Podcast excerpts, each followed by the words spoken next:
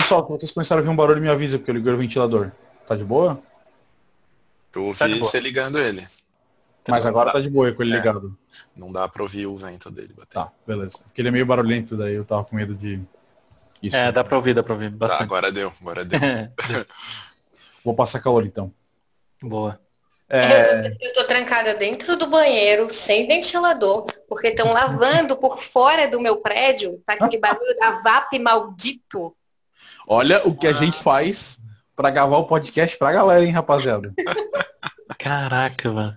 Olha só o sacrifício. Tem gente trancada no banheiro. Pelo menos se, pelo menos se der merda nesse episódio, você já tá no lugar certo.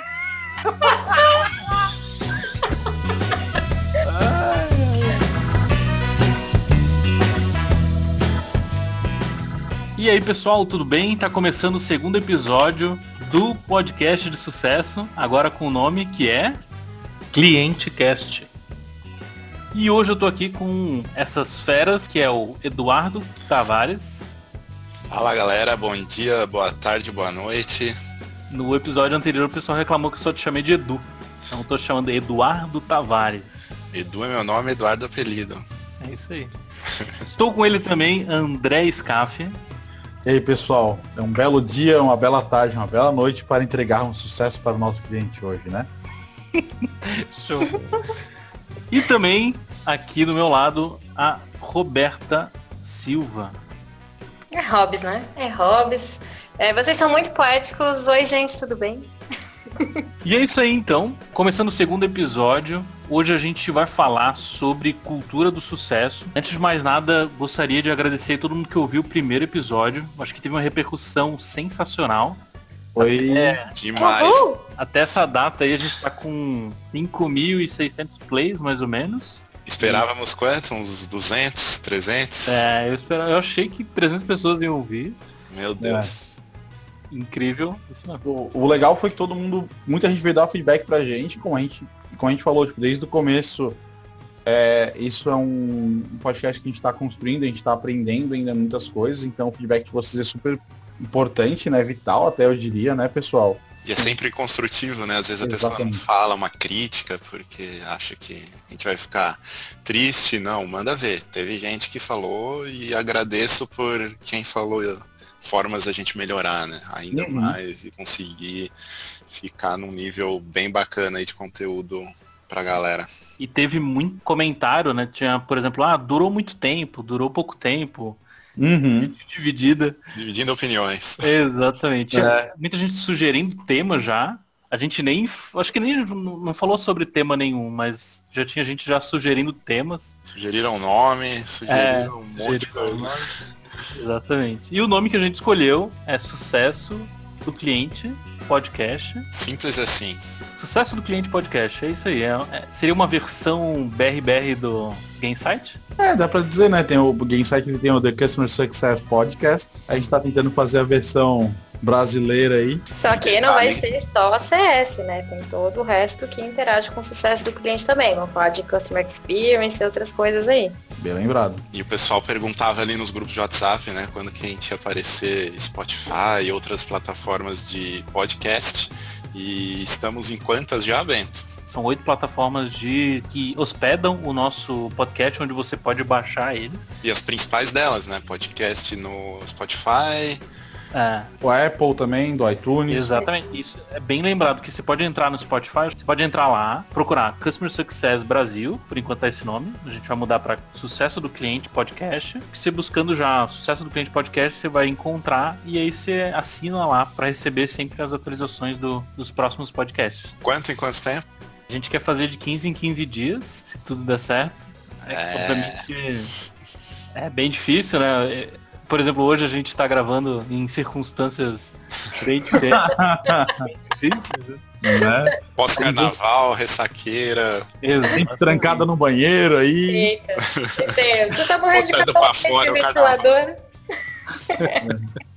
Posso mandar um abraço para uma galera aqui que teve repercussão nacional, né? É. Então, o pessoal de Recife, que é a comunidade de CS que chama O Assunto é CS, grande abraço aí para vocês. Vou estar aí em abril com o CS Academy, o nosso curso oficial de Customer Success.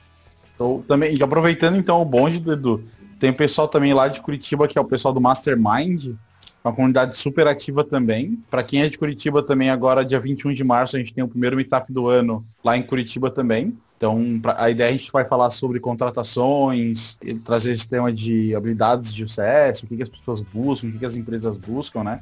Falar um pouquinho dessa, dessa temática, vai ser bem legal. É, então tem uma história bem legal até que eu lembrei agora, do chegou através da gente, a gente falou no último episódio do Elogia aqui, né? É verdade, a gente falou que as pessoas não, não elogiam as empresas deveriam, né? E descobrimos que existe um site Elogia aqui para fazer elogios para as empresas que você admira. Você que está vendo o podcast, sua missão é sai da agora, vai lá no seu computador, entra no site e elogia uma empresa.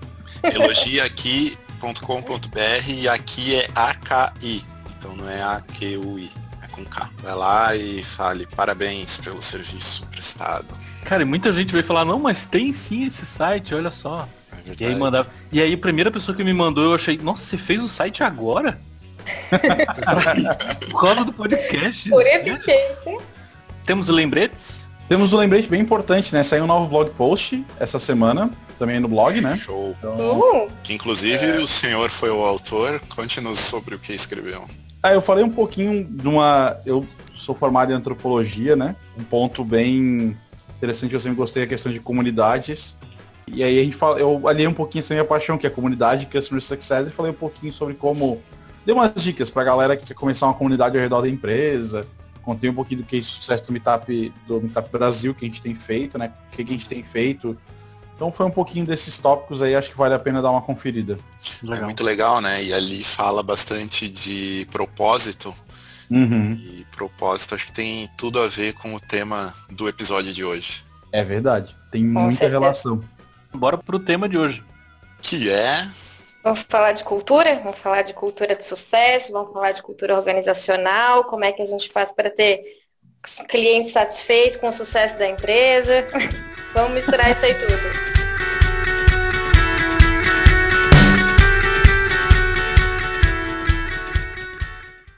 Então, pessoal, o tema de hoje a gente vai falar sobre cultura do sucesso. E eu queria até destacar a Hobbs, que ela vem trabalhando nessa área, vem fazendo palestras, treinamentos. E a ideia hoje é a gente destrinchar um pouco sobre cultura de CS, tentar aprofundar também. É, a primeira pergunta que eu queria lançar é o que é a cultura do sucesso para você? Uh, a cultura do sucesso eu trago ela bastante assim para um lado conceitual da coisa mesmo. Quando a gente fala de cultura, a gente pensa em tudo aquilo que traz as características de um povo, de uma pessoa, de uma região, de características que às vezes a gente torna física, inclusive. Né? Estamos falando de brasileiro, a gente pensa em pessoas mulatas, com caipirinha, com carnaval, com... a gente acaba personificando a coisa para entender o que é cultura de uma pessoa, de uma região ou de um povo. E aí, quando a gente traz isso para a organização, ela acaba sendo um espelhamento disso. O que, que a organização está colocando como cultura dela? O que, que as pessoas materializam nessa organização para enxergar quem ela é, de que, de que grupo ela faz parte. Então, partindo disso, daí a gente vai lá para o que, que é sucesso. Cada pessoa vai ter uma ideia do que é sucesso para si ou para o outro. E aí mistura tudo isso e a gente chega lá né, num, num conjunto de normas, de condições da organização para que ela consiga equilibrar esse desejo do cliente né, com o que ele quer que a empresa ofereça com o que a empresa de fato pode oferecer para ele. E aí vai gerar esse êxito aí, essa consequência positiva para o cliente, que nada mais é do que o sucesso que ele espera dentro do que a empresa pode entregar. Então é o famoso alinhamento de expectativa. Eu acho que parte muito dessa base. Ah, bem legal. O pessoal concorda? Faz sentido? Sim, muito massa. Acho que uma coisa que a gente consegue usar meio de termômetro assim, né? Se de fato tá rolando. Imagina você chegar num lugar que tem uma cultura muito forte e você olha as pessoas e fala, nossa, essas pessoas fazem tal coisa, essas pessoas pensam de tal forma, então é algo que não precisam te contar que é assim. Então chegam, ah, no Brasil as pessoas gostam de carnaval, então faz parte da cultura, né? Então, ah, gostam de festa, é um povo feliz, um povo animado. Então são características ali que tá ali. E você só concorda que é desse jeito e não é mais questionável, né?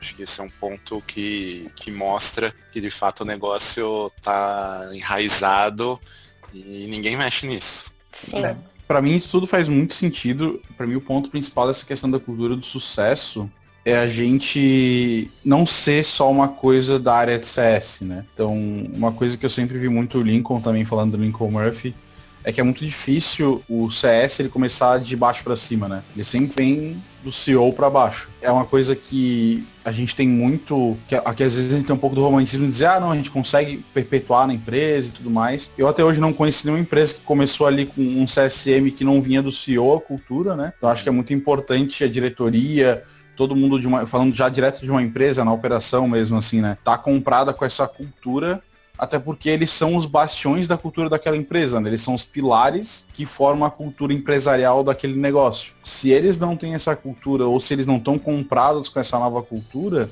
é muito complicado de ser perpetuado por todas as áreas da empresa e até a própria área de CS ela ter uma voz e um poder dentro da empresa para poder realmente atuar da maneira que deve, né? Porque no final, a cultura ela é o que vai reger tudo e a operação ela vai é, ser beneficiada por essa cultura. A própria definição do Lincoln fala, né, que o sucesso do cliente é quando a pessoa, quando o cliente chega no resultado desejado dele através das interações com a sua empresa. Então, é a interação com a empresa, toda a empresa, não é só com uma área de CS ou suporte ou qualquer outra coisa. Né? Exatamente. Cara, sem pensando muito em algumas empresas que, pô, tem um bom produto, vende legal, enfim, tem as áreas ali bem bacana, mas o, o CEO não, não levanta a bandeira da cultura, ou nem criou cultura nenhuma, não criou visão, valores, não criou nada disso. Só teve uma ideia, o cara manda bem em vendas, enfim, manda bem em programação, criou um, um baita produto, ele, ele teve um destaque grande. Qual é a opinião de vocês assim, sobre isso? Eu, eu, eu, vejo em algumas empresas que eu passei, já, que algumas, algumas pessoas que me contam em benchmark, que, cara, a galera que os diretores não tão afim de colocar o cliente no, no centro, ou eles nem sabem que precisam colocar, enfim.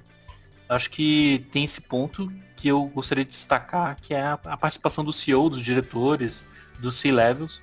Nessa parte da cultura, tu levantou bem, Scaf, mas dá para ter um, uma empresa forte, crescendo com seu é, meia boca, assim? É, uma das coisas que eu falo, até eu comecei a falar brincando e aí acabou virando meu jargão, é se tu, quer ter, se tu tem um cliente e tu quer continuar tendo, tu precisa se preocupar com o sucesso dele. Hoje as pessoas, elas não compram só um produto ou um serviço. Elas querem a experiência que está agregado a isso. Uhum. Então, por mais que tu tenha um baita produto, tu desenvolveu, teu, teu software não tem nenhum bug. Só que se tu entrega aquilo e somente aquilo, vai vir alguém que entrega aquilo, até pode não estar tá 100% igual o teu, mas com uma experiência melhor, com um visual melhor, com um pós-venda melhor, com umas ações de marketing mais chamativas. Então, o valor agregado de pensar no cliente é o que vai garantir a, a vida longa do produto, né? E não só aquele momento de compra. Por isso que CS nasceu muito em SaaS, porque, né, recorrência eu preciso trazer esse cara de volta. E as empresas que hoje não são recorrência, elas acabam perdendo o cliente por não ter essa visão de, cara, esse cara não quer só um cafezinho. Ele quer um café na xícara bonita para ele fotografar e colocar no Instagram. E ele sempre vai voltar aqui. E ele vai me trazer novos clientes porque ele botou no Instagram com uma hashtag.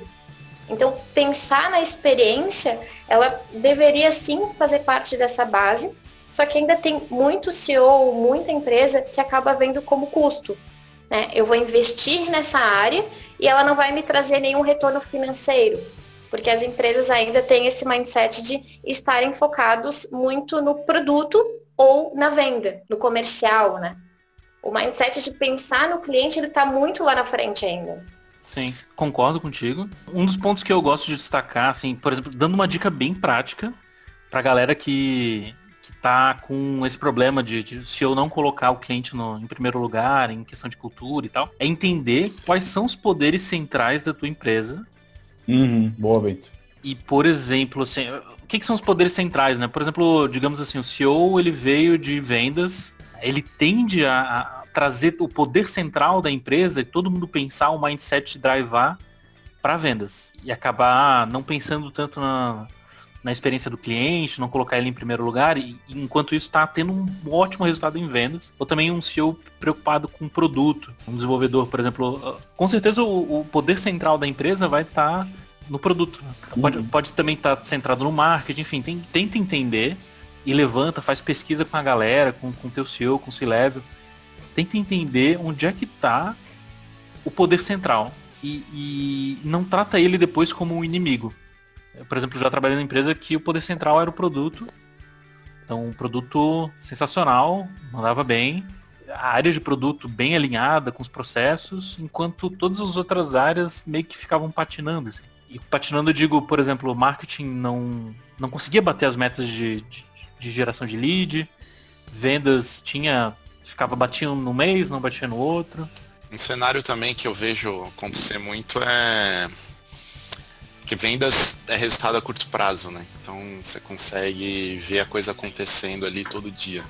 Enquanto que CS, você implementar uma operação, um time, começar a entender, olhar para o cliente, é lá na frente que o resultado vai aparecer e é mais difícil de mensurar. Então hoje a principal métrica, né, principalmente quem trabalha com recorrência, é o churn. Mas empresas que não têm e lidar tanto com o churn, que tem clientes, tem menos clientes, às vezes contratos mais longos, ele entende que né, o diretoria, CEO, a gente está falando de CEO aqui, às vezes entende que o cliente está ficando porque o produto é bom. E é isso. Então, pode ter um trabalho gigante acontecendo por trás em CS, mas a dificuldade de mostrar que aquilo que está impactando na retenção acaba muitas vezes prejudicando e comprometendo a existência né, dessa operação e às vezes morre. Então, recentemente aí uma grande empresa do Brasil acabou com a operação de CS, o que foi meio chocante para várias pessoas. Uhum. Enquanto em vendas está socando dinheiro porque é ali que aparece o resultado. Mas Até é fazendo um gancho. Balde furado, né? Não adianta não. vender se está saindo mais. Sim. Até fazendo um gancho com o que vocês dois falaram, eu lembro de uma vez eu tive uma conversa com uma diretora de CS, uma solução SAP, e a gente estava conversando exatamente sobre essa questão de do relacionamento de CS com outras áreas e um, uma dica que ela me deu, que eu sempre vou levar comigo, é ao invés de a gente tentar criar um embate, de falar, ah, o produto não gosta de mim, o CEO só foca na venda, ai, ninguém me ouve. Por que, que a gente não tenta trabalhar junto? Falar, cara, olha, tu, eu sei que tu precisa de tal coisa e eu posso te ajudar com isso. Vamos fazer isso junto? Vamos, vamos. E vamos pensar o seguinte, pô, eu tenho várias frases de impacto dos meus clientes que podem ser usadas no marketing para trazer novos clientes. Vou lá falar com o pessoal de marketing, porque às vezes eu não tenho o budget, né? Eu não tenho orçamento, mas o pessoal de marketing tem eu uso, falo, ó, pessoal, eu tenho aqui tal frase, vocês querem usar na campanha de marketing, eu organizo tudo para vocês, deixo bonitinho. Aí tu começa a ter um bom relacionamento com o marketing. Quando tu precisar de algo do marketing, vai ser muito mais fácil. E tu pode replicar isso para todas as áreas da empresa.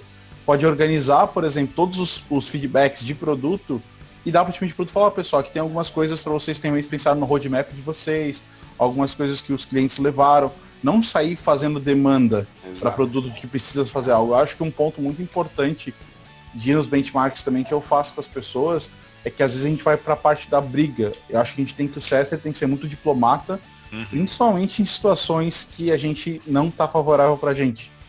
Porque a, a, operação de CS, falando de uma operação também, né, questão da cultura, a gente é o pilar no meio da empresa. A gente toca todas as áreas de uma maneira muito, porque a gente está no centro do cliente, né, a gente está falando com ele. Então eu acho que um ponto bem interessante para ajudar a disseminar a cultura e provar o valor da cultura centrada no cliente da operação de CS é a gente não ficar queimando as pontes, né? Que a gente fala, não derrubar elas, vamos construir essas pontes e vamos mostrar o valor da operação e da cultura centrada no cliente, né? E ajuda a fortalecer nos outros times, né? Total. E se tá rolando embate, se tá rolando briga, geralmente é porque tá faltando dados. Então tá Exatamente. opiniões. Boa. A partir do momento que você mostra com dados e fatos que está acontecendo A ou acontecendo B, as contesta contestações diminuem muito os atritos diminuem e as pessoas começam a entender de que estão todas no mesmo barco, né? E a hora que isso acontece, que dá para falar, bom, a empresa toda tá olhando para o cliente e remando para o mesmo sentido e todos com o mesmo objetivo, que no fim acaba sendo, né? Com briga ou sem briga, o objetivo é o mesmo, a empresa crescer, uhum. a empresa dar lucro e tudo mais. É isso, isso é muito reflexo do, de mudança, né? Tudo que a gente quer mudar, o ser humano tem uma resistência natural, porque sempre funcionou desse jeito, não precisa funcionar de outro jeito, com certeza nem vai funcionar. Então, como a maioria das empresas, elas não nascem com o CS, se cria uma área de CS conforme a necessidade, porque eles identificaram um problema de churn normalmente, né? ou querem evitar cancelamento, ou querem, enfim. Dificilmente eu ouvi históricos de empresas que começaram uma área de CS porque, não, meu produto já é bom, eu quero melhorar a experiência. Se, se alguém passou por isso, por favor, me conte, porque eu ainda não tenho esse case.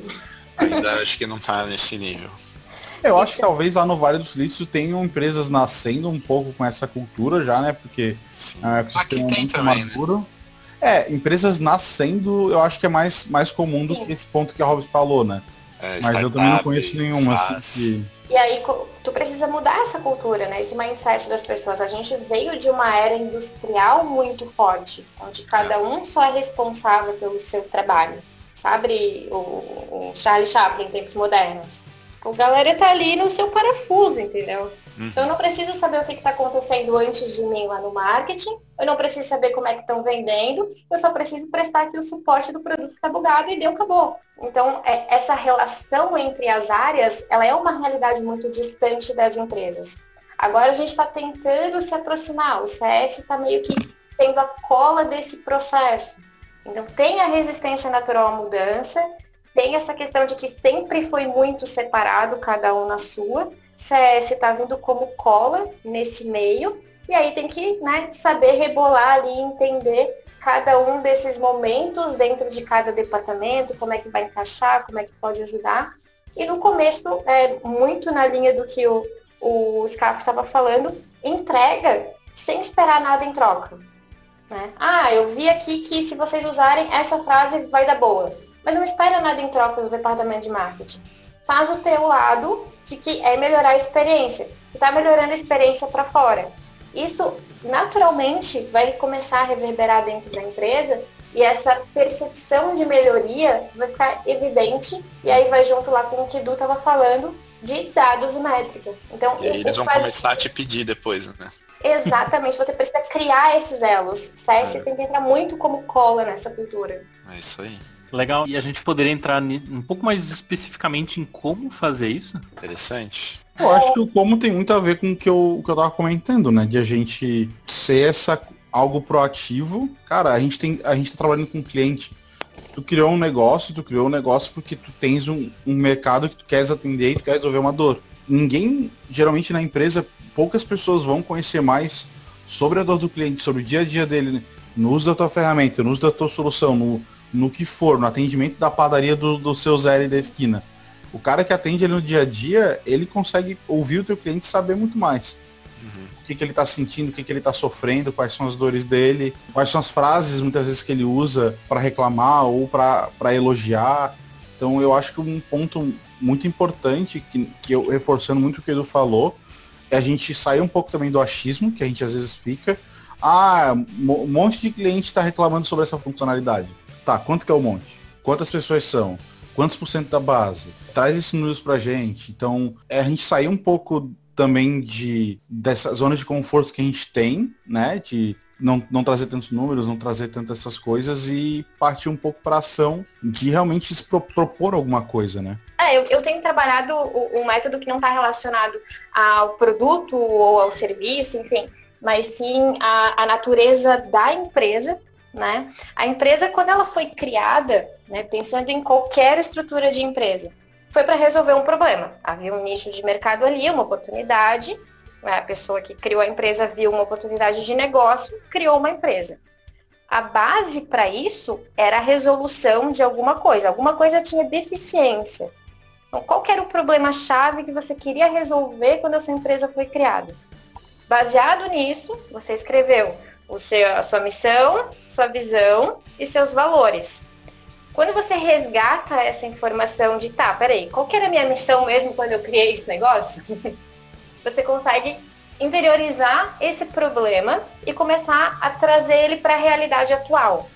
Tá? Hoje eu estou tratando disso e muitas empresas acabam percebendo que perderam foco no meio do caminho. Quais são os valores que eu falei que eu não ia sacrificar para chegar nesse objetivo aqui? Que valores são esses? O clássico, acho que toda empresa usa, transparência. Nossa, eu sou uma empresa muito transparente. Aí, aí transparência com o cliente é zero né? Ou não condiz aquilo que está lá na parede da empresa, está lá nos quadrinhos, com o que ela vem praticando dentro do processo dela de atendimento mesmo. Se está lá no meu quadrinho na parede, que eu sou uma empresa que pratico transparência, onde é que está isso dentro do meu processo? Como é que eu estou entregando isso para o meu cliente? Se eu quero melhorar a experiência de usuário, vou começar a mexer nessa cultura de trabalhar com experiência, eu preciso ter uma coisa relacionada a isso lá, nas minha, lá na minha parede, lá no meu quadrinho, baseado nos valores que eu não vou sacrificar para atingir o meu objetivo, a minha missão, o meu valor. Então, quando você tem essa base, algumas empresas, mais que é, modernos, que nós estejamos hoje cheios de startups e empresas novas, a gente ainda tem uma grande gama de empresa que nasceu numa era diferente e valor é valor e vai seguir ponto final né, cheia de regras.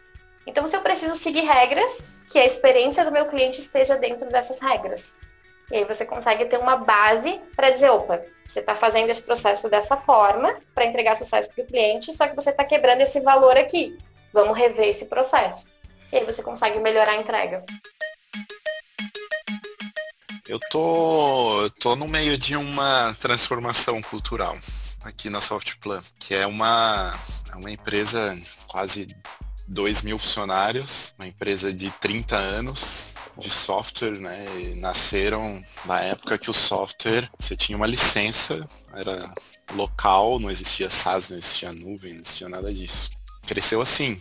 Então, basicamente, uma empresa de desenvolvedores pessoas mais é, é, de exatas e processos e dados, códigos, né, principalmente, e então não tanto em contato com o cliente, até por conta da natureza dos produtos que surgiram primeiro aqui na Softplan, o contato com o cliente não era nem perto do que é possível fazer hoje, né? Inclusive desses produtos que eles fazem hoje. E aí, os três sócios da Softplan, eles abraçaram, entenderam como que é importante olhar e pensar na empresa, no produto do ponto de vista dos nossos clientes aqui. Então, vem deles para o resto da empresa, então a coisa tá rolando. É, o Sage ADV, ele já nasceu, ele é uma startup dentro da Softplan, então ele já nasceu com essa cultura, as pessoas que puxaram o projeto ali no começo já tinham uh, entendimento, a importância de CS e todo o restante, então não foi um desafio.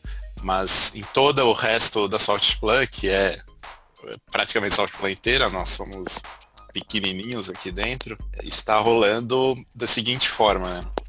A Softplan tem quatro verticais principais, a unidade de justiça, de construção civil e de gestão pública.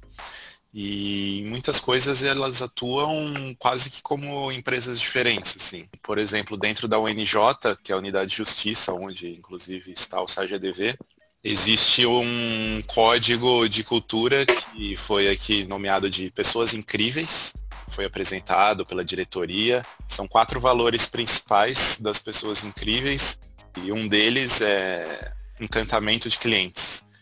Então, fala muito em, na importância de encantar os nossos clientes, fala também de entregar resultados de classe mundial. Então, nasceu uma espécie de um manifesto, e isso está direcionando as avaliações de desempenho.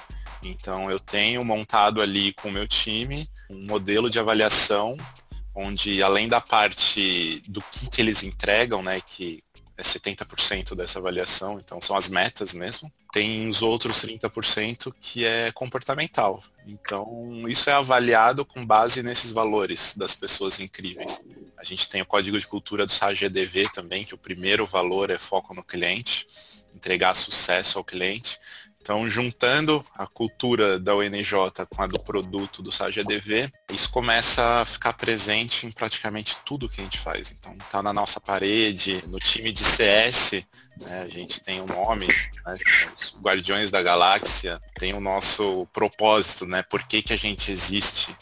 E lá nessa é uma frase, nessa frase está lá que o nosso objetivo é encantar os clientes. Então, ajudar a manter o encantamento dos nossos clientes. Então, eu acho que é uma forma bem prática que está acontecendo numa empresa gigante, que a gente fala aqui, né, um transatlântico. Então, você mexer alguma coisa num navio desse tamanho é difícil, leva tempo às vezes algumas pessoas ficam inquietas, né, impacientes, ah, é muito difícil, não tá dando, não sei o quê, mas é, quanto maior a empresa, menos perceptível é a mudança, porque ela é menor, só que por mais tempo, numa estrutura muito maior. Apesar de ter muitas condições que às vezes uma empresa que está nascendo agora não tem. Mas é, é, é, difícil porque é muita gente envolvida. Então está funcionando, está sendo bem legal. É, uma iniciativa que veio da diretoria junto com o time de desenvolvimento humano aqui dentro. Então teve apresentação, é, foi contratada consultoria de um pessoal que usa como base a Disney. Então tá falando muito sobre sucesso do cliente, foco no cliente, experiência, encantamento, já há um bom tempo. Então aos poucos isso vai entrando as pessoas vão absorvendo e começa a ser natural e você começa a ter um comportamento pensando sempre no cliente. Isso vai passar para o teu par, a pessoa do lado, teus liderados, teu líder e assim vai. Então, viver isso de dentro aqui está sendo bem interessante. Posso dar um caso também que é bem diferente do, do Edu, que é ali da RD. O Edu também viveu da RD, né? O Edu já trabalhou lá. Vivia esse RD... mesmo movimento, mas numa empresa onde tudo acontecia muito mais rápido, assim. Né? É, e hoje acho que está tão solidificado isso lá dentro da questão do valor que eles têm, que é o Customer First, né? É verdade.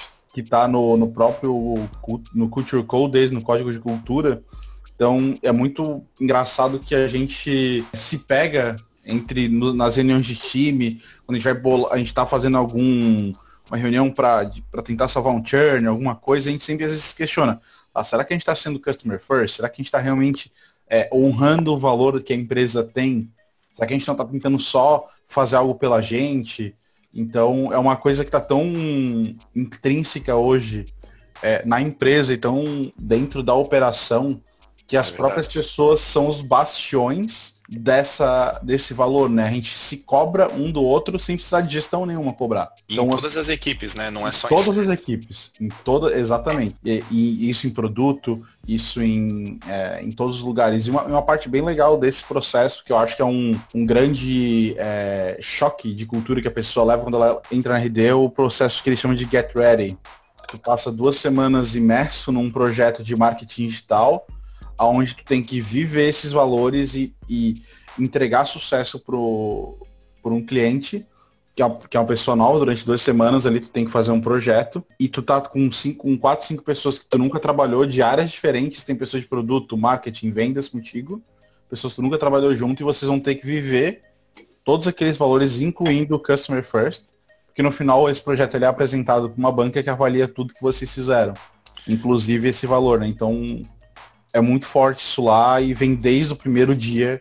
Então eu acho que é uma, um, um, exemplo bem legal de como isso funciona na prática de verdade quando acontece, tem uma cultura forte por trás, né? O que eu acho muito legal do, do Get Ready é que pessoas que depois que acabar esse primeiro mês ali, eles algumas pessoas nunca vão abrir o RD Station, que é o principal uhum. produto da empresa. Uhum. Mas durante esse começo, eles têm que entender para que serve, como funciona, como usar, tem que fazer uma venda lá por dentro, tem que fazer, mandar e-mail. Então, acho que isso também é um detalhe muito simples de pôr em prática, mas que às vezes você vê a pessoa chegar numa empresa e ela só vai entender da função dela, da área dela, às vezes não sabe nem o produto que a empresa que ela trabalha vende. E tu, e tu vive a dificuldade do cliente com o produto, né? Naquelas Exatamente. primeiras semanas. Então é. eu acho que, acima de tudo, essa, esse processo ali é para ambientar todo mundo na cultura do customer first, assim. Tu se sentir na pele do cliente e realmente gerar essa empatia. É muito legal. E tem um, um case famoso da RD que saiu, acho que foi na RD Summit de 2016. O Sujan Patel, ele postou na, na Forbes, acho que ele escrevia para Forbes. Posso estar misturando as coisas, mas quase certo que é isso, que é o efeito Disney desse evento. Então, o cara uhum. participa de evento no mundo inteiro. Ele falou muito disso, assim, de como ele se sentiu é, como participante, palestrante, cliente ali no momento né, de um evento é, encantado com aquilo. Então, em todos os contatos das pessoas com a empresa, você consegue notar esse valor. É muito legal isso. O Scarpa falou uma coisa interessante ali que, sobre o, o Customer First. E acho, não sei se todo mundo sabe, mas o Steve Jobs pensava o que a Four Seasons faria nessa situação que é Nossa, a empresa que é a empresa que inspirou a criação da Apple, assim, não a criação da Apple em si, uhum. mas inspirou o Steve Jobs ao longo de toda a jornada dele, que é a Four Seasons, que é um, que é um fundador chamado Isadora. Ele, ele queria construir uma linha de hotéis extremamente de luxo que trouxesse um encantamento para os clientes de outro nível, assim. Então, por exemplo, eles foram buscar os melhores colchões, eles trouxeram o conceito de é, shampoo em hotel. Agradeçam ao Isadora. Valeu, Isadora. de Curitiba é sensacional. Valeu. Não sei se alguém, alguém do hotel tá ouvindo, mas eu, num dos eventos que eu fui lá, eu fiquei hospedado no Four Seasons. É incrível ah, aquele então. Paga, né? Vou ter que cobrar a mídia, mídia paga aí, ó. Mídia é, paga. Patrocínio para os próximos é. podcasts. olha só, como o Customer Success gera um advogado da marca tá fazendo propaganda gratuita para eles. Pois e é. ao vivo. Ao vivaço aqui, rapaziada. E é muito louco, porque é isso de experiência, né, em todo mundo. Uhum. É, então todas as pessoas do hotel que eu tive algum contato foi, assim, incrível. Assim, você se sente muito Sim. bem tratado no, e, e, nos detalhes, né? Sim. As histórias são incríveis, porque ele trouxe o conceito de shampoo ele trouxe porque a, as irmãs dele, quando viajavam, elas levavam shampoo na, bolsa. Uhum. E aí ele pensou, putz, a gente podia oferecer esse serviço, né? É. E, e, nunca ninguém tinha pensado nisso. Pode abrir, vazar, causar um perrengue ali na viagem. Exatamente. Então ele tinha exatamente esse, esse mindset de trazer um, uma experiência excelente para todo mundo. E era o CEO, né? Era o dono da parada. Então ele trouxe para todas as redes, todas as redes do mundo, do Four Seasons, tem esse mindset de, de, colocar o cliente em primeiro lugar. E só para finalizar, assim, o Steve Jobs, quando ele fazia alguma ação que, que demandava, isso tá no livro do, da experiência Apple, né? Quando ele pensava em alguma coisa, alguma tarefa que ele tinha que fazer, ele pensava, o que, que a, Four Seasons faria nessa situação? É legal pensar assim. Né? O, eu sou mega fã da Disney, né? No, lá no blog tem inclusive um post sobre a Disney e, e, tem vários livros, né, deles com curiosidades. Tem um que se chama Nos Bastidores da Disney, é, inclusive antecipando as dicas do fim do episódio, já dando aqui uma dica. É, e lembrete, né? Todas as dicas que a gente dá durante o episódio a gente vai pôr no post no blog. Então, se você chegou nesse podcast pelo Spotify ou alguma outra plataforma, pode acessar customersuccessbrasil.com. Tem um post com esse episódio e nesse post os links com as dicas que a gente está dando aqui durante o programa. Uma coisa muito doida assim, eles têm o carrossel que é da Cinderela. Você chega lá, você olha e fala, ah, é dourado esse carrossel. Mas na verdade ele é pintado com uma tinta de ouro. Você fala, pô, uma tinta de ouro, né? Mas que diferença faz? Porque quem é visitante do parque não sabe disso, nunca vai saber a diferença de uma tinta de ouro para uma tinta simplesmente dourada.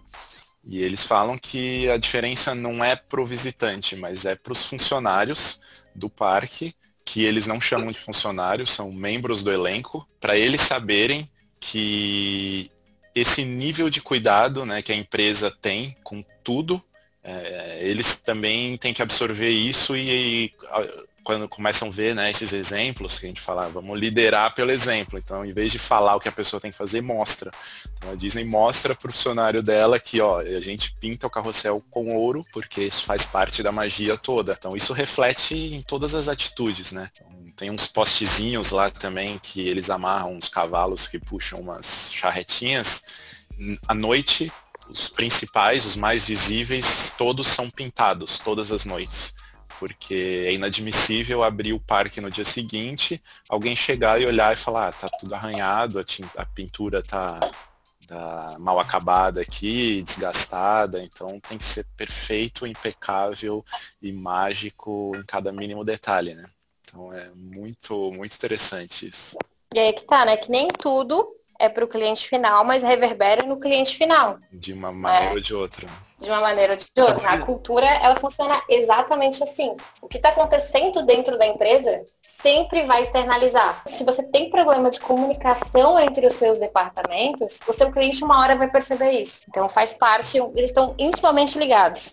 Vocês conhecem o Parque Tupã? Parque Tupã Porra, é famoso. Parque Tupã. Várias... Parque Tupã é um, um ícone aqui em Florianópolis, né? Imagina o CS do Parque Tupã. Ou o, o Customer Experience do, do Parque Tupã. É pura adrenalina ali. Você pode ir no Beto Carreiro, que é perto é, aqui, mas não. Com emoção ou sem emoção. Eu fico pensando, como é que eu aplicaria o conceito Disney aqui no Parque Tupã? Onde o trilho do, do da montanha russa é todo enferrujado um tremelique ali, amigo. É assim, ó, tu tá na emoção. O, o, customer experience, na verdade, é adrenalina pura, né, cara? Não sabe se o negócio vai cair. Emoção do primeiro ao último minuto. Exatamente. E não tem paraquedas. E não tem paraquedas. É ali, ó. Vambora, top pau, é isso aí. Aquele dog pesadão, depois você vai na, naquele Evolution. Meu Eita. Deus do céu. Nunca façam isso. Crianças não, não é, façam isso em casa. Crianças não façam isso em casa, exatamente. ai, ai. Mas eu acho que o que a gente está falando é o C-Level, os CEOs, como trazer para baixo toda essa cultura de sucesso do cliente, colocar o cliente em primeiro lugar. Trazendo para nossa mais para nossa área de, de tecnologia e afins, imagina que você comprou um software que está 100% bugado, você não tem a menor segurança de usabilidade, você não tem confiança é, na segurança dos seus dados, você não sabe se os seus dados estão protegidos ou não, e aí você está simplesmente convencendo as pessoas, olha, é o que tem, você usa esse daqui ou você não usa. Então, é, é, é um paralelo complicado de você trazer para nossa realidade de uma montanha russa que está com um trilho enferrujado, que não te dá segurança nenhuma, e um software que você não sabe como é que é a privacidade, termos de uso e segurança, que também não te dá nenhuma base de segurança para você utilizar, mas você não tem outra opção. Então, fica aí os dois lados, né? Uso, não uso, mas não tenho segurança. Depende do, tudo do risco, né? É. Envolvido.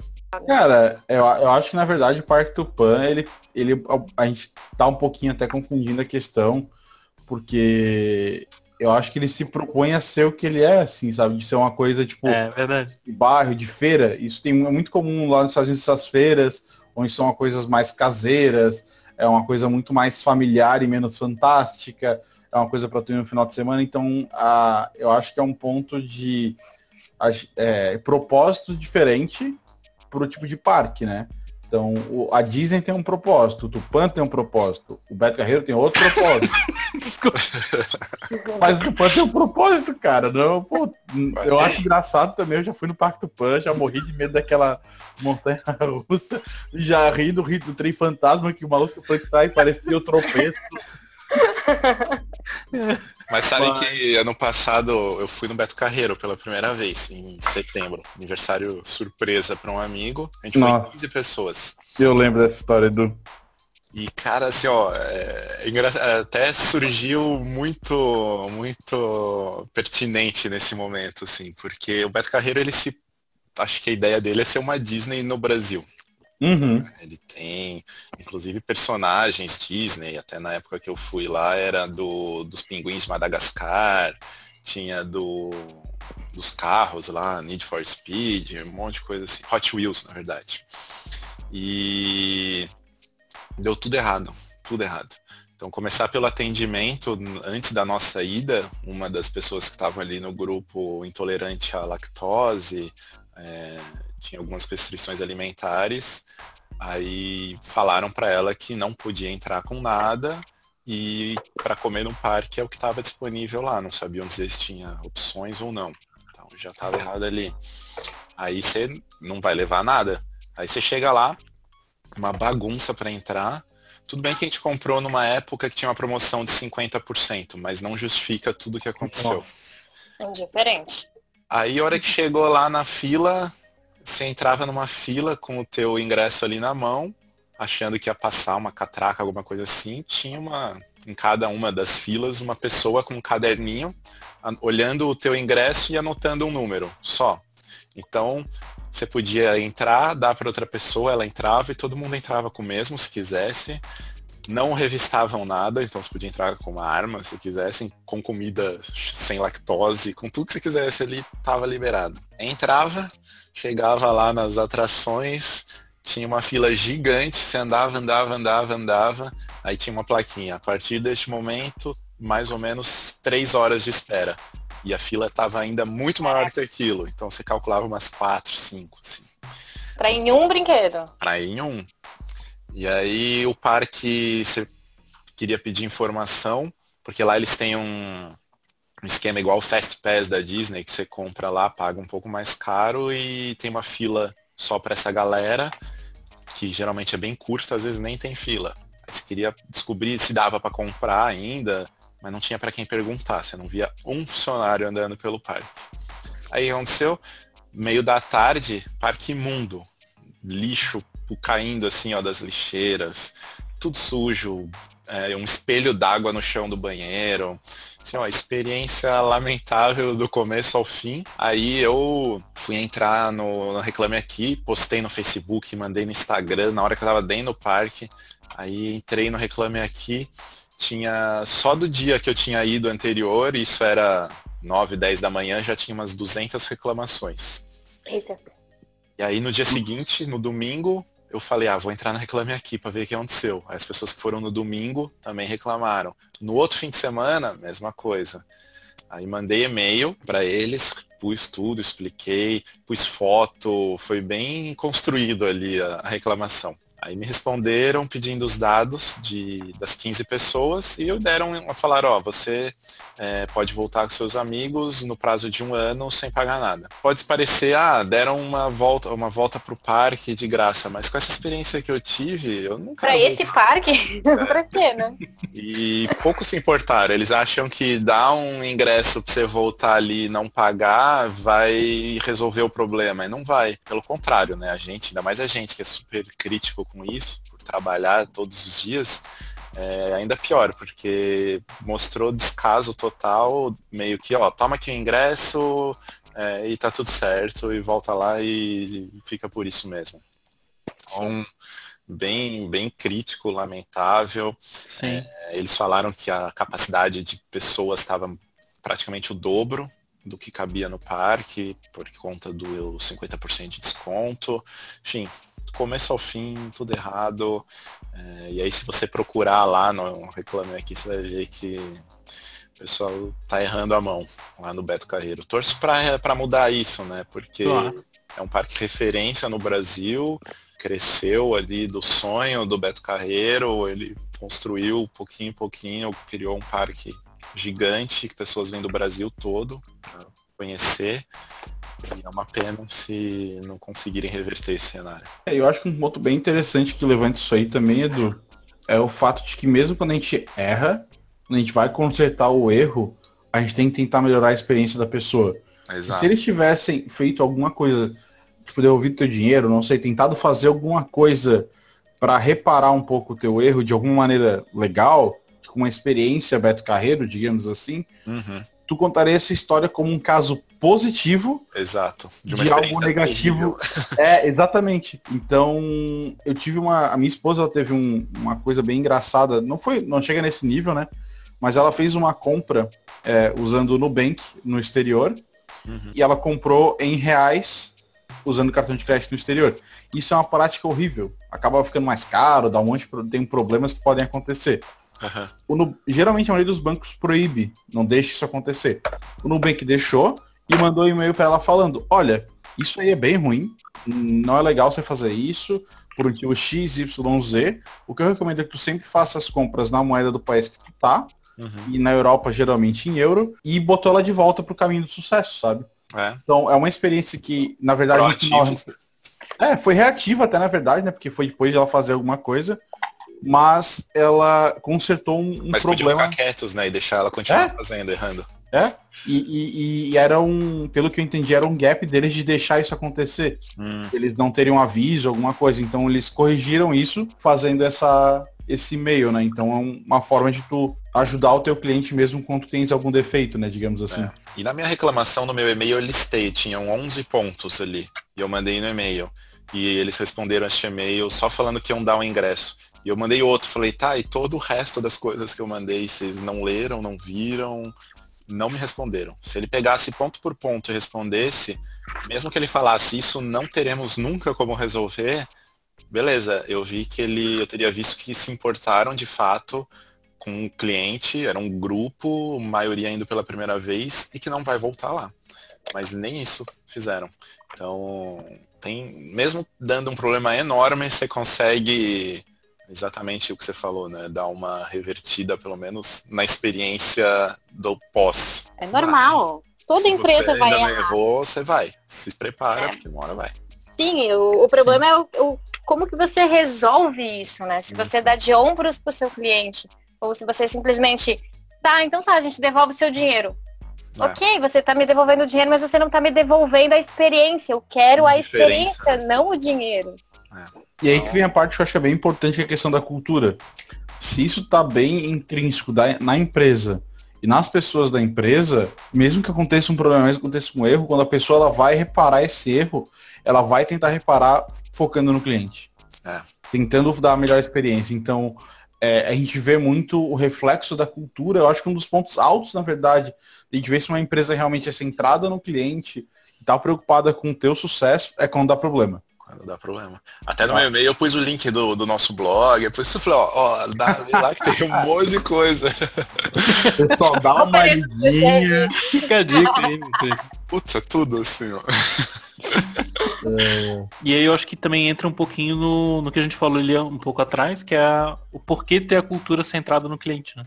Uhum. Então, por exemplo, um dos motivos é não quebrar a empresa, né? É, tudo bem que o Beto Carreiro tá, tá vendendo bastante, vai ter uma hora que isso vai ficar insustentável, as pessoas não vão querer mais ir lá. É um mercado finito, né? É finito, exatamente, exatamente. Você tem que fidelizar as pessoas para que elas voltem na, nas férias seguintes. Uhum. Tu ganha na recompra, né? Exato. Exatamente.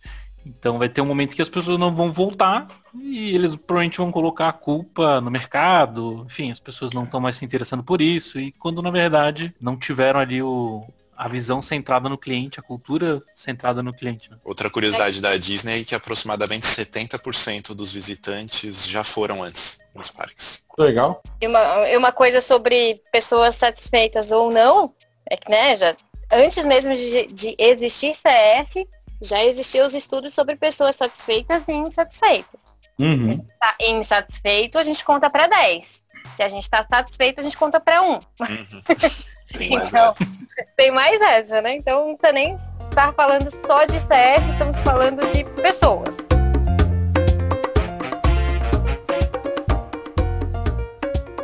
Então, para fechar esse papo, eu queria saber aí por onde a gente começa é uma dúvida bem comum, né? Que vem as pessoas, ah, eu quero fazer CS, quero botar um time, por onde que eu começo, por onde que eu olho. Às vezes tem gente que está assumindo uma vaga que é para estruturar uma área, ah, por onde que eu vou primeiro, que nada mais pertinente do que o tema que a gente falou hoje, né? Então, se a cultura lá no comecinho da empresa já puder começar a olhar para o cliente, a hora de começar a pensar em operação de CS, rotina, processo, software, qualquer outra coisa vai ser muito mais fácil, mais rápido e com bem menos atrito né, com outros stakeholders ali da tua empresa, da, do, das equipes e tudo mais. Acho que se puder começar pensando na cultura, seria uma boa dica. Concordam? Concordo. E você embaixo. Eu acho que um ponto bem legal da cultura, eu já ouvi de várias é, executivos também uma frase que eu acho bem legal, que no final a cultura come a operação no café da manhã, né? Então, tu não adianta ter, é, não adianta ter uma operação tudo estruturada e tudo mais, no final das contas a cultura é o que vai prevalecer, né? É isso aí. A cultura é uma coisa, então, e a cultura tem um outro ponto bem interessante que a gente pode reforçar, que ela é repetição, repetição, repetição, repetição. Vai ter que repetir até aquilo virar realmente a cultura das pessoas dentro da tua empresa, né? É, e ela vai te ajudar a contratar pessoas, é, desenvolver pessoas e, se for o caso, desligar pessoas da tua empresa. Então, muita coisa ela tem de benefício.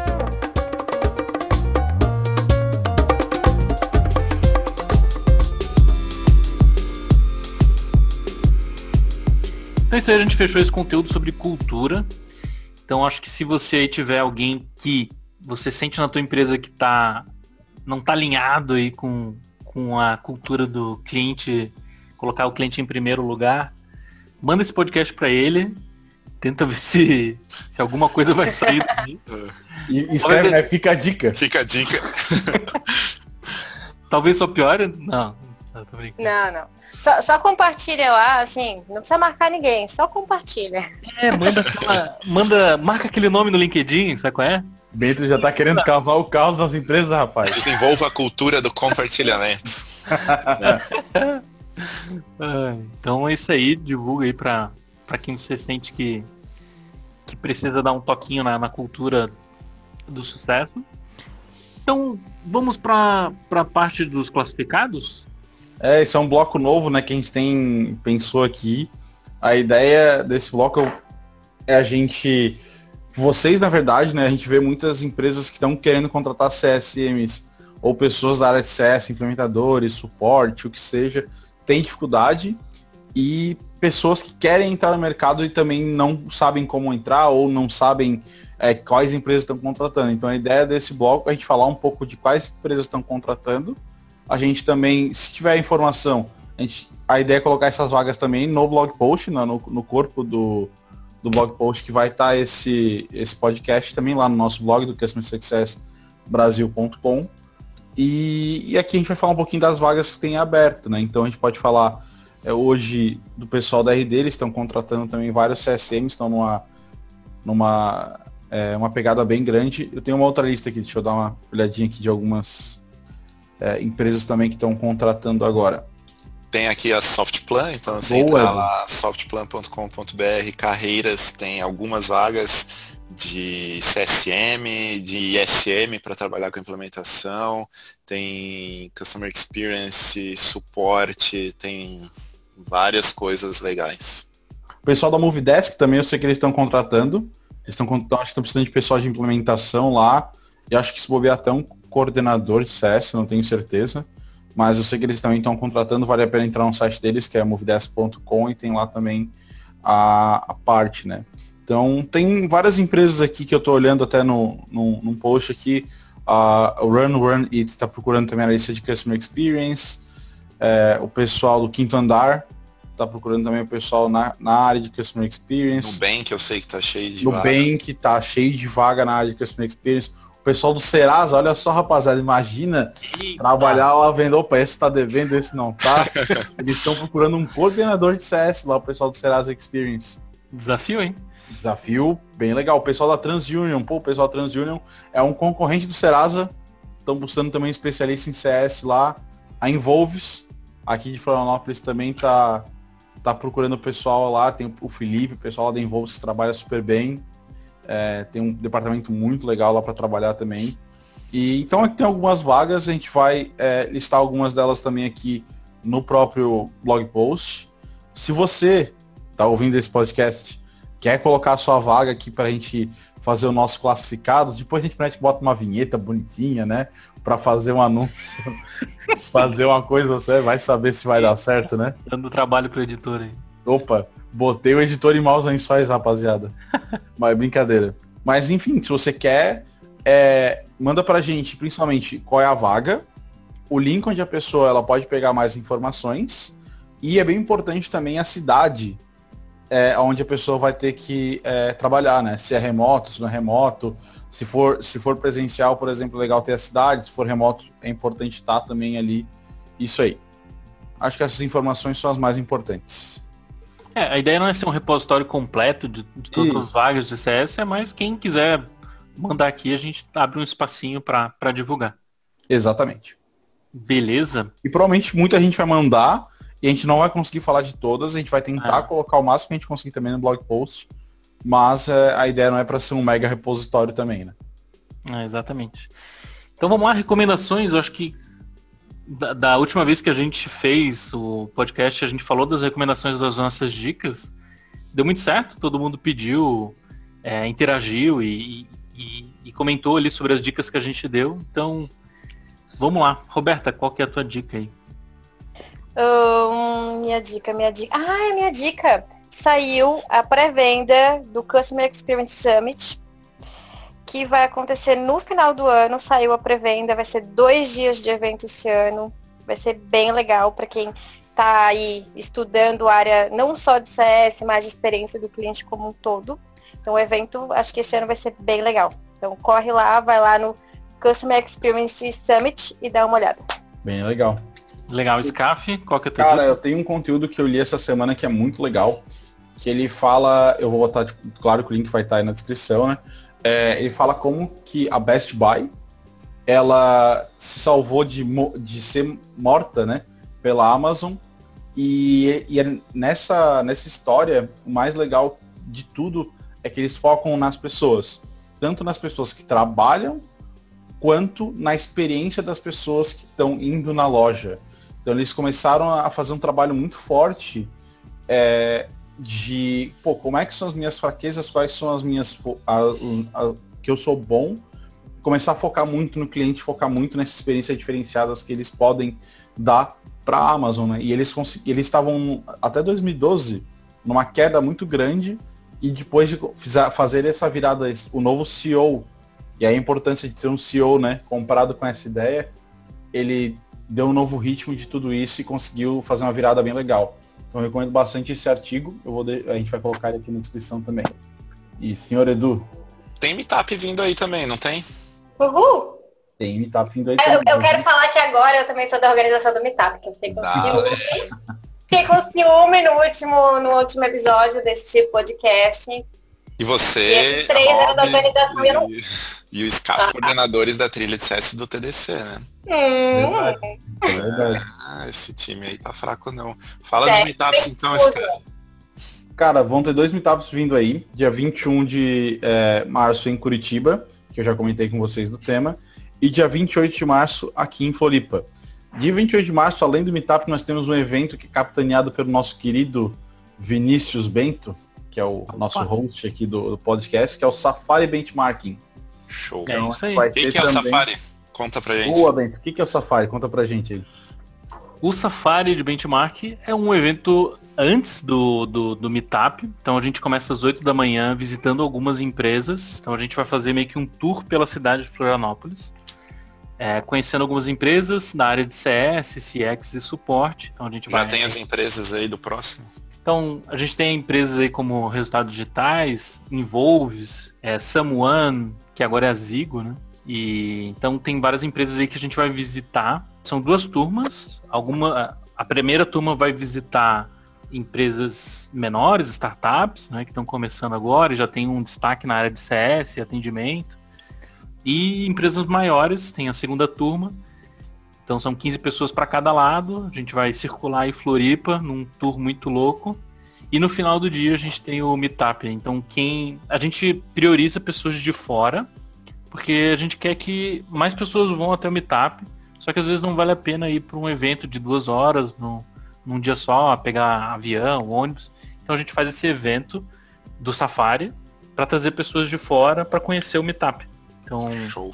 Na, no ano passado a gente trouxe aí umas 10 pessoas de fora de Florianópolis para conhecer o Meetup, deu super certo.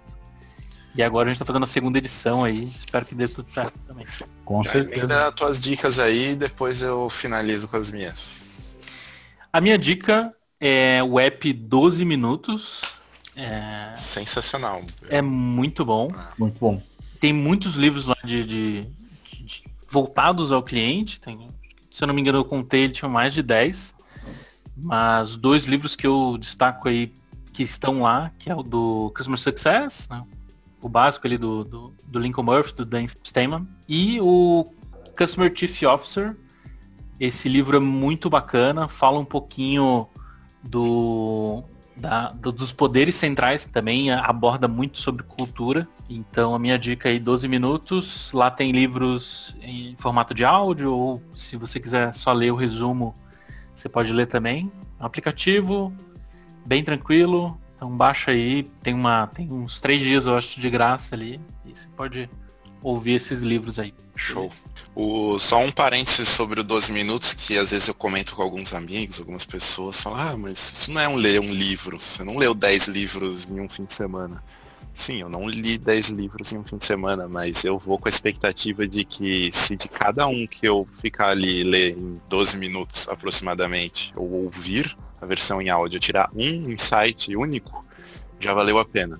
Sim. Então eu vou em busca disso quase sempre consigo, então já é suficiente para mim. E se Sim. com o resumo te interessar, depois você vai e lê o livro completo.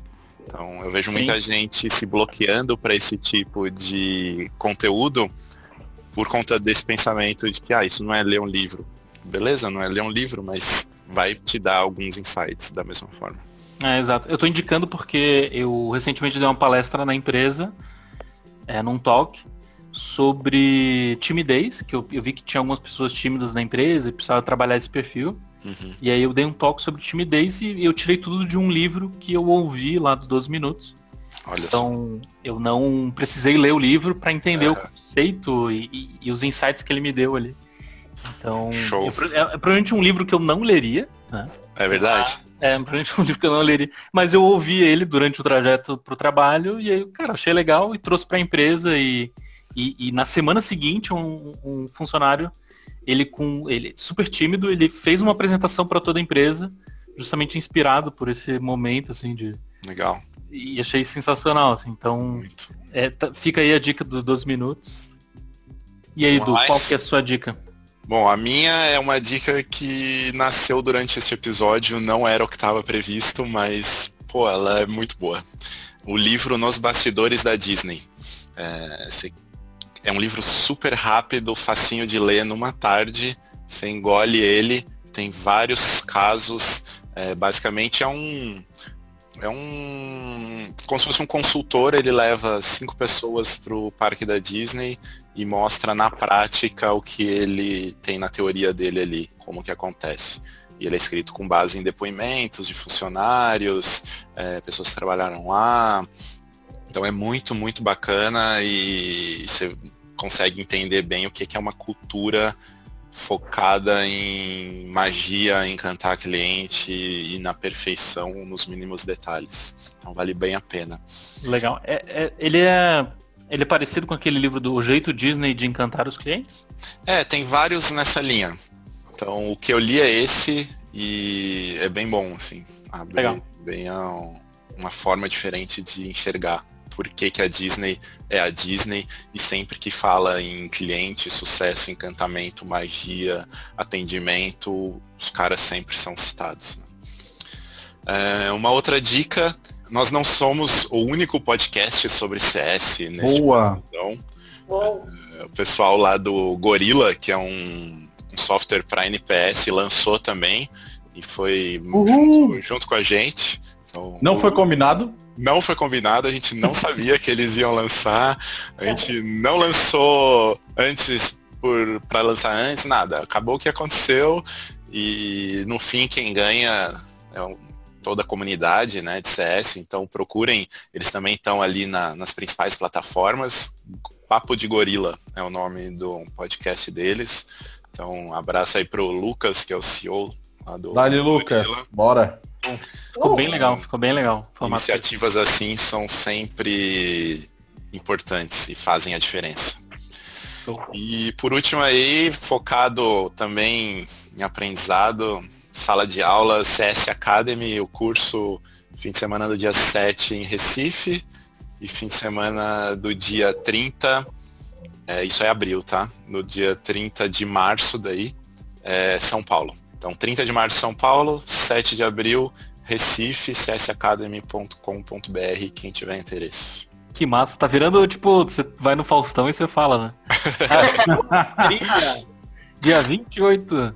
É, é a turnê, é a turnê. A turnê aí da rapaziada. Agenda de shows. Né? Aproveitar que dia 8 é o Dia Internacional da Mulher, então, né? Dia 8. Dia 8 mais conhecido como amanhã. Uh, né, não, nunca se é sabe se o podcast vai amanhã ao ar, né? Enfim. Oh, provavelmente vai depois, né? dia 8, Dia Internacional da Mulher. Vai rolar no dia 23 um evento onde só estarão presentes palestrantes mulheres da tecnologia. Soft Plan vai estar com certeza lá muito bem representada, viu, Edu? Vai ter uma galera lá. Show. E uma palestra de CS será apresentada. Então, vou palestrar no dia 27 de abril. Olha lá. Empresa Digitro. É, tá compartilhado lá no meu LinkedIn, nas minhas redes sociais. Depois vai estar lá no blog post também o link do evento. É, voltado para mulheres da tecnologia. Vai falar de programação, de código, de CS, de tecnologia, enfim. Super aberto para todos os sexos, porém vamos prestigiar mulheres que trabalham com tecnologia. E parabéns, mulherada, pelo dia aí. Uhul. Uhul. É isso aí. E é bom lembrar que esse evento também é aqui em Floripa, né? O pessoal não achar que tem outra cidade, mas. Massa, hein? Quanta dica, quanta coisa acontecendo, né? Acho que há três anos atrás esse podcast não, é, é. não seria nada. É verdade, né? Cara, eu lembro muita coisa. E eu lembro parabéns do... e para todos que fazem é. essas coisas acontecer, né? Iniciativas por todos os lados, meetups, eventos, cursos, podcasts, blogs. Dale. CS no Brasil vive. Muito. Uh! Vibra. Fechou, valeu pessoal. Até valeu, daqui a 15 dias.